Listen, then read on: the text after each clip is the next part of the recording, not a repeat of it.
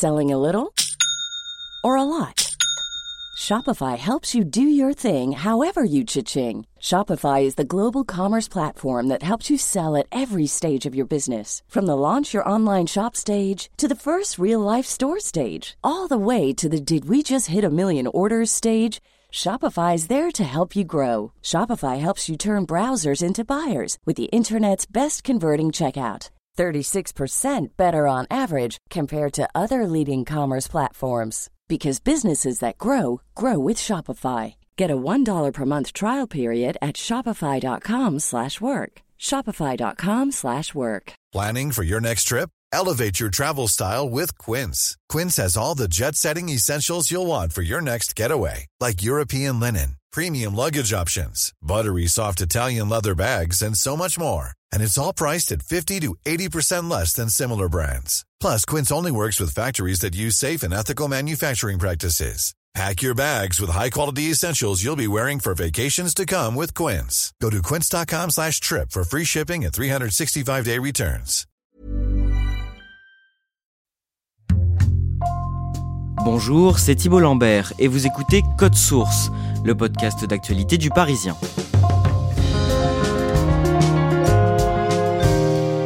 Le variant Omicron est devenu majoritaire en France en moins d'un mois.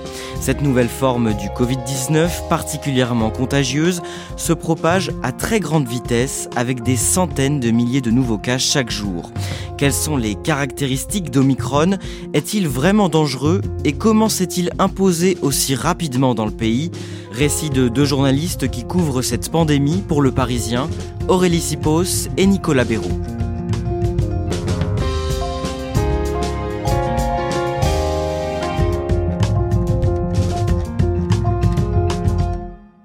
Nicolas Béraud, au cours de ces derniers mois, avec vos collègues, vous avez relayé à plusieurs reprises dans le Parisien la crainte de nombreux scientifiques, celle de voir émerger un variant du Covid-19 que vous qualifiez de monstre. Qu'est-ce que ça signifie? En fait, la crainte et ce qui était jugé euh, possible, c'était qu'on ait un variant qui soit non seulement très transmissible, comme l'est le variant Delta qu'on a en majoritaire en France depuis le début de l'été, mais qui puisse aussi résister au vaccin, ce qu'on appelle l'échappement immunitaire. Donc ce serait une combinaison de caractéristiques qui rendrait un tel variant particulièrement préoccupant. Le 23 novembre, Aurélie Sipos, en Afrique du Sud, les autorités sanitaires lancent l'alerte après la découverte d'une nouvelle forme du Covid-19 dans le pays. Oui, l'Afrique du Sud a un réseau particulièrement développé de surveillance des variants et donc elle trouve chez des patients une nouvelle souche. Ça va être euh, le variant Omicron. On va l'appeler comme ça parce qu'en fait, c'est la 15e lettre de l'alphabet grec. Et donc, ça correspond au 15e variant qu'on a trouvé depuis le début de la pandémie. Ce variant inquiète d'emblée les scientifiques du monde entier. L'Organisation mondiale de la santé le considère comme préoccupant. Pour quelle raison? Il faut savoir que le virus, il se réplique en permanence et quand il se réplique, il peut y avoir des erreurs, c'est-à-dire des mutations et ça entraîne des variants. En fait, ce variant, il présente 32 mutations sur sa protéine spike, c'est une partie qui est à la surface du virus et qui est la zone la plus sensible. 32 mutations, c'est beaucoup, c'est trois fois plus que Delta. Et parmi ces 32 mutations, certaines, on les connaît parce qu'elles soit elles peuvent rendre le virus plus transmissible, soit euh, le rendre plus résistant au vaccin. Donc c'est pour cet ensemble de raisons et aussi parce que ce variant se propage très vite en Afrique du Sud que l'OMS va le classer préoccupant. Est-ce qu'on sait, Nicolas Béraud, pourquoi Omicron présente autant de mutations? En fait, en Afrique australe, il y a une proportion plus importante qu'en Europe de personnes immunodéprimées. Et chez ces personnes, quand elles sont contaminées, bah, la contamination peut durer plus longtemps. Donc le virus, potentiellement, a davantage de temps pour pouvoir se répliquer et donc entraîner euh, de nouveaux variants. Ce variant pourrait être apparu chez un patient immunodéprimé en Afrique australe. Trois jours après l'alerte des autorités sud-africaines, le 26 novembre, un premier malade infecté par Omicron est détecté sur le sol européen, en Belgique. À cette période, l'Allemagne, l'Italie ou encore la France décident de suspendre les vols en provenance d'une partie de l'Afrique australe. C'est une mesure efficace pour retarder l'arrivée de ce variant, Nicolas Béraud? Alors, ce qu'estiment globalement les experts, il y avait une étude parue dans la revue Nature il y a quelques années, c'est que euh, une telle mesure de fermeture des frontières ne peut pas empêcher totalement un variant ou un virus d'arriver sur son sol, mais par contre elle peut retarder cette arrivée. Donc c'est un petit peu l'idée des différents pays, c'est on a un variant préoccupant qui est identifié en Afrique du Sud, Pour l'instant, on n'a pas encore, notamment en France, détecté de cas chez nous, mais on va fermer les frontières pour euh, se donner un petit peu le temps de surveiller, de mettre en place euh, différentes choses pour pouvoir se préparer lorsqu'il arrivera. Mais on se doute quand même qu'il finira par arriver. Et ces mesures peuvent comporter un risque à long terme. Il y a le risque de stigmatiser des pays qui ont identifié un variant. D'ailleurs, à ce moment-là, les scientifiques sud-africains, ils disent, bah, euh, s'il vous plaît, arrêtez de fermer les frontières. Nous, on a identifié un variant, vous devriez plutôt nous remercier. Donc c'est vrai que c'est un avertissement, parce que si on ne fait pas attention, potentiellement, d'autres pays à l'avenir ne seraient pas forcément très motivés pour dire qu'ils ont identifié un variant, parce qu'ils craindraient potentiellement de devoir à leur tour faire face à des mesures aussi restrictives. Aurélie Sipos, la France décide à ce moment-là, en urgence, une nouvelle mesure d'isolement. Oui, alors qu'aucun cas d'Omicron n'est encore détecté en France, le ministère de la Santé décide qu'une personne qui a été au contact d'une autre testée positive à Omicron doit s'isoler, y compris si elle est vaccinée. C'est une règle qui avait disparu. Oui, la France connaît à son tour une cinquième vague. Oui, cette cinquième vague sera sans conteste plus forte, plus longue que la quatrième vague survenue cet été. À cette période, à la toute fin du mois de novembre, le pays est submergé par le début d'une cinquième vague épidémique causée par le variant Delta. Vous êtes d'ailleurs venu nous en parler dans un épisode de Code Source. Rappelez-nous en quelques mots à quoi est due cette flambée des contaminations à ce moment-là? Alors on pense euh, d'abord en fait à la baisse des gestes barrières. On a des, personnes qui euh, finalement vaccinées ont pu euh, tomber le masque, reprendre des habitudes telles que la bise. Et puis il y a aussi le fait que les personnes ont été vaccinées en seconde dose durant l'été et on se rend compte que leur protection s'émousse, donc elles peuvent être infectées ou transmettre à nouveau le virus. Nicolas Béraud, ça veut dire que les vaccins perdent en efficacité au fil du temps? Oui, on a de plus en plus de données euh, d'études de différents pays étrangers qui montrent que l'efficacité des vaccins, notamment Pfizer et Moderna, les plus utilisés en France, baisse non seulement contre l'infection, c'est-à-dire que contre l'infection, elle pourrait passer de 80-85% à 50% en 5 à 6 mois, mais on a aussi des premiers signes montrant qu'elle baisse aussi contre les formes graves dans une moindre proportion chez les personnes âgées, mais pas seulement, également chez les adultes plus jeunes. Dès le samedi 27 novembre, tous les adultes déjà vaccinés peuvent recevoir une dose de rappel du vaccin anti-Covid qui était jusque-là réservé aux plus âgés et aux personnes à risque, Aurélie Sipos. Oui, face à la flambée, finalement, euh, une évidence est là et elle est réclamée par les scientifiques qu'il faut ouvrir la troisième dose à toute la population. C'est ce que le gouvernement fait. Et à ce moment-là, c'est la ruée sur euh, les plateformes, donc telles que Doctolib. Il est très difficile de trouver un créneau de vaccination euh, proche dans le temps et proche de son lieu de résidence.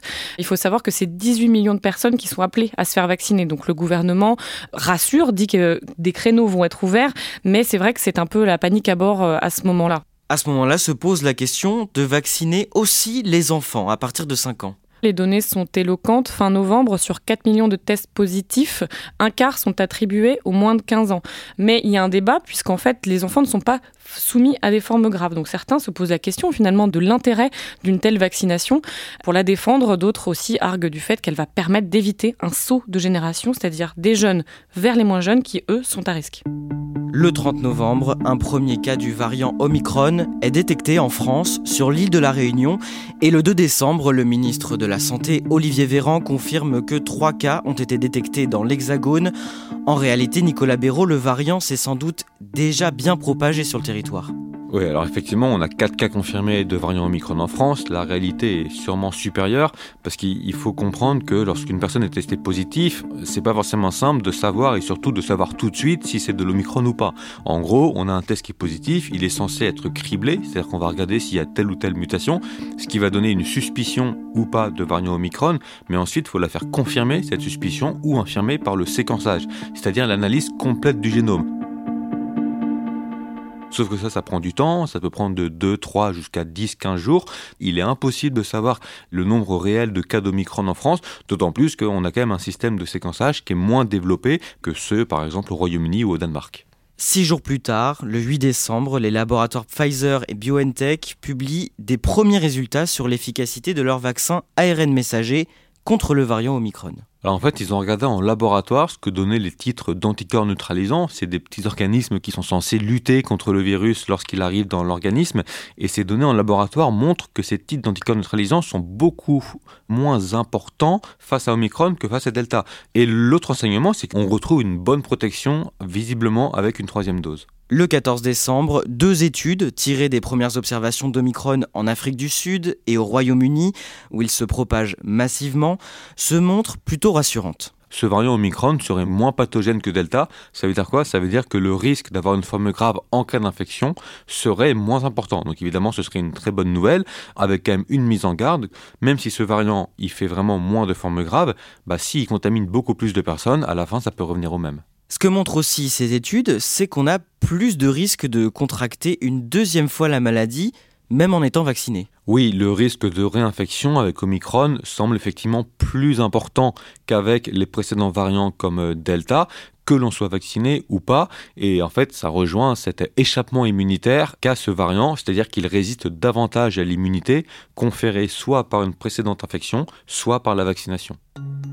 En conférence de presse le 17 décembre, face à la flambée de cas positifs, plus de 50 000 par jour en moyenne, le Premier ministre Jean Castex fait une annonce importante Aurélie Sipos. Il annonce une mesure qui était jusqu'à présent euh, tabou. Le pass sanitaire va se transformer en pass vaccinal, c'est-à-dire qu'un test ne sera plus suffisant pour rentrer dans des lieux donc comme les théâtres ou les restaurants. Ce sera la vaccination qui sera désormais le laisser-passer.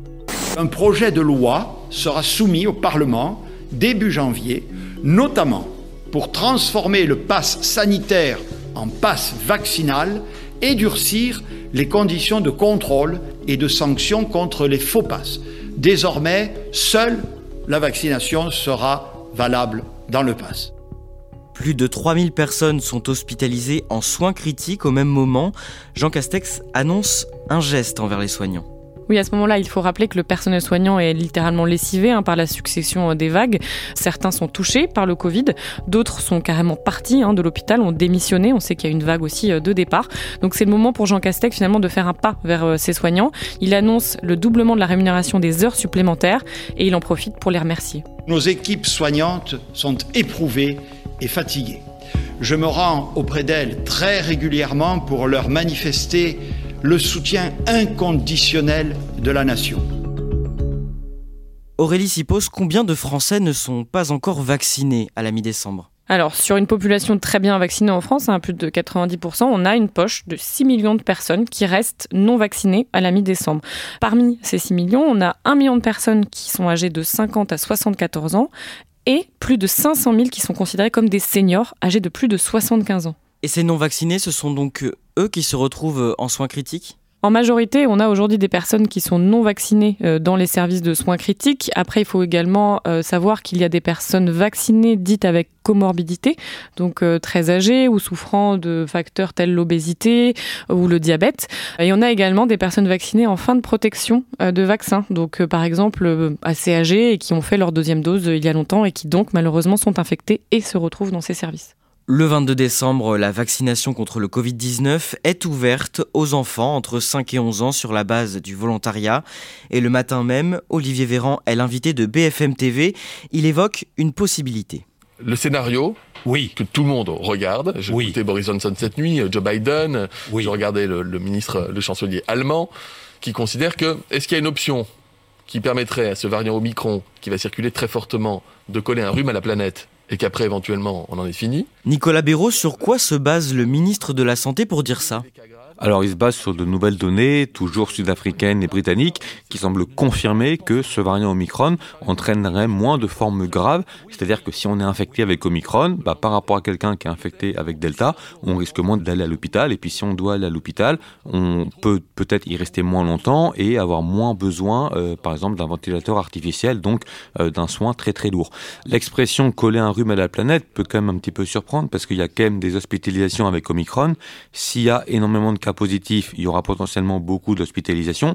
Mais dans l'idée, ça veut dire que possiblement, pour une majorité de personnes qui auront Omicron, bah oui, ça pourrait ressembler à un rhume, c'est-à-dire on est malade pendant plusieurs jours avec euh, des symptômes euh, mal de tête, de la fièvre, le nez qui coule, mais ça passe. Le lendemain, en conférence de presse, le président du conseil scientifique, Jean-François Delfrécy, évoque les répercussions possibles du variant Omicron sur le pays. Le conseil scientifique craint, je les cite, une désorganisation de la société, avec notamment des services publics ou des entreprises qui pourraient tourner, entre guillemets, au ralenti, bah, parce qu'ils auraient des membres du personnel qui seraient isolés parce que positifs ou parce que cas contact. Et le 25 décembre, la France franchit pour la première fois le seuil symbolique des 100 000 cas détectés en 24 heures. Aurélie Sipos, cette flambée sans précédent des contaminations a bousculé le Noël de beaucoup d'entre nous. Pour ceux ben, qui malheureusement euh, ont compté parmi euh, ces records, euh, ça a été ce Noël le signe ben, d'un confinement, enfin d'un isolement hein, déjà. Et pour les autres qui ont échappé au, virus, et eh ben, la menace a plané hein, sur les repas de famille. Tout le monde a dû faire très attention. Ça a été quand même un Noël particulièrement euh, angoissant. Et donc après trois jours en fait de records consécutifs, le 25, on est effectivement arrivé à euh, ces 100 000 cas qu'on n'avait jamais connus auparavant. Deux jours plus tard, le lundi 27 décembre, à l'issue d'un conseil de défense, le Premier ministre Jean Castex prend la parole à 19h15. Il dévoile une série de nouvelles mesures pour limiter la propagation de ce variant Omicron. Bah, Jean Castex, il est presque un peu désolé hein, d'être encore le père fouettard de ces fêtes de fin d'année. Mes chers concitoyens, j'ai parfaitement conscience de la situation qui est la nôtre. Je comprends que ces mesures puissent parfois susciter une forme de ras-le-bol. Il s'excuse presque, Jean Castex, de se présenter à nouveau devant les Français et euh, il qualifie lui-même la situation d'un film qui n'en finit pas. Tout cela semble un film qui n'en finit pas il annonce le retour de certaines mesures qu'on connaissait déjà. Maintenant, en fait, en intérieur, on ne pourra pas être plus de 2000 et 5000 en extérieur. Les concerts pourront certes se dérouler, mais se dérouleront assis. Le télétravail redevient obligatoire, minimum 3 jours par semaine, voire 4 si cela est possible. Et il va également y avoir une incitation au retour du port du masque en extérieur dans les centres-villes. Et il y a aussi d'autres mesures qui, elles, surprennent. Oui, elles vont même jusqu'à amuser hein. certains. Euh, cela concerne par exemple l'interdiction désormais de manger dans euh, les cinémas ou les lieux culturels et même de manger dans des trajets dits longue distance, donc par exemple euh, en train, voire en avion, ce qui semble assez étonnant, notamment pour des enfants en bas âge. il va y avoir aussi comme mesure le fait de ne pas pouvoir consommer dans les bars debout. À partir du 3 janvier, il faudra rester assis à sa table pour trinquer les concerts debout seront interdits. La consommation de boissons et d'aliments sera interdite dans tous les cinémas, les théâtres, les équipements sportifs. Deux mesures sont écartées, le couvre-feu le soir de la Saint-Sylvestre et le report de la rentrée scolaire. Certains médecins et certains scientifiques appelaient à ce report pour limiter les contaminations. Olivier Véran, qui accompagne Jean Castex, dit vouloir et assumer la sanctuarisation de l'école. Aurélie Sipos, comment réagissent les médecins et les scientifiques que vous contactez après ces annonces? Comme souvent, ils sont euh, plutôt divisés, mais il y a quand même euh, une partie des scientifiques qui estiment que désormais c'est trop tard contre euh, finalement cette nouvelle vague. On ne va pas pouvoir courir après le virus qui va continuer à avancer dans la société. Nicolas Béraud, dans les jours qui suivent ces annonces, la flambée épidémique se confirme avec des nouveaux records de contamination. Oui, on va dépasser plusieurs jours de suite les 200 000 cas positifs recensés en 24 heures. En une semaine, on a un jeune de 20 euh, à 29 ans sur 30 à peu près qui a été testé positif. Des mesures sont décidées en urgence, notamment à Paris, où le masque redevient obligatoire partout en extérieur à partir du 31 décembre. Pour la Saint-Sylvestre, les grands rassemblements festifs sont interdits dans la capitale et les bars doivent fermer au plus tard à 2h du matin. Le 2 janvier 2022, Olivier Véran détaille dans le JDD le nouveau protocole à suivre pour les cas de Covid. Le délai d'isolement pour les personnes complètement vaccinées est réduit de 10 à 7 jours, voire à 5 jours si le second test est négatif. Nicolas Béraud, que dit le ministre sur les personnes cas contact? Les cas contacts vaccinés n'auront plus à s'isoler, mais ils devront faire un test euh, à J0. S'ils sont négatifs, le pharmacien leur donnera gratuitement deux autotests qu'ils devront faire à J 2 et J 4. Mais pendant cet intervalle, ils pourront continuer leurs activités normales. Mais en tout cas, il n'y aura plus d'isolement, comme c'était le cas par le passé, euh, parce qu'avec Omicron, on rappelle que les cas contacts devaient s'isoler 17 jours s'ils partageaient le foyer de la personne positive et 7 jours sinon. Nicolas Béraud, est-ce qu'on est déjà dans une sixième vague épidémique? En fait, la sixième vague, c'est un peu le prolongement de la cinquième. Pour ça que, en fait, graphiquement, euh, la cinquième avait jamais baissé. Simplement, la sixième a prolongé. On parle de sixième vague parce qu'en fait, c'est un nouveau variant. C'est Omicron qui est maintenant majoritaire parmi les cas positifs en France. Mais il faut pas oublier que Delta, en tout cas à l'heure où on se parle, il est toujours là. Donc, on a un petit peu ces deux épidémies en une. Celle de variant Delta qui est a priori en train de refluer et celle de variant Omicron qui est en pleine progression pour le moment. Au final, ça fait une sixième vague, mais qui est toujours portée à la fois par Delta et par Omicron. Mais si Omicron est finalement moins dangereux que le variant Delta, est-ce que ce n'est pas une bonne nouvelle? Bah, en tout cas, c'est vrai qu'on euh, a de plus en plus de données et d'études qui montrent que ce variant entraîne moins de gens à l'hôpital. Donc ça, c'est positif. Et euh, a priori, avec Omicron, le risque d'une surcharge des services de réa est bien moins important qu'avec Delta. Le problème, c'est que si on a un très très grand nombre de cas positifs, même si le risque qu'ils aient des formes graves est moins important qu'avec Delta, au final, ça pourrait quand même surcharger les services de santé parce qu'on aura énormément de cas positifs.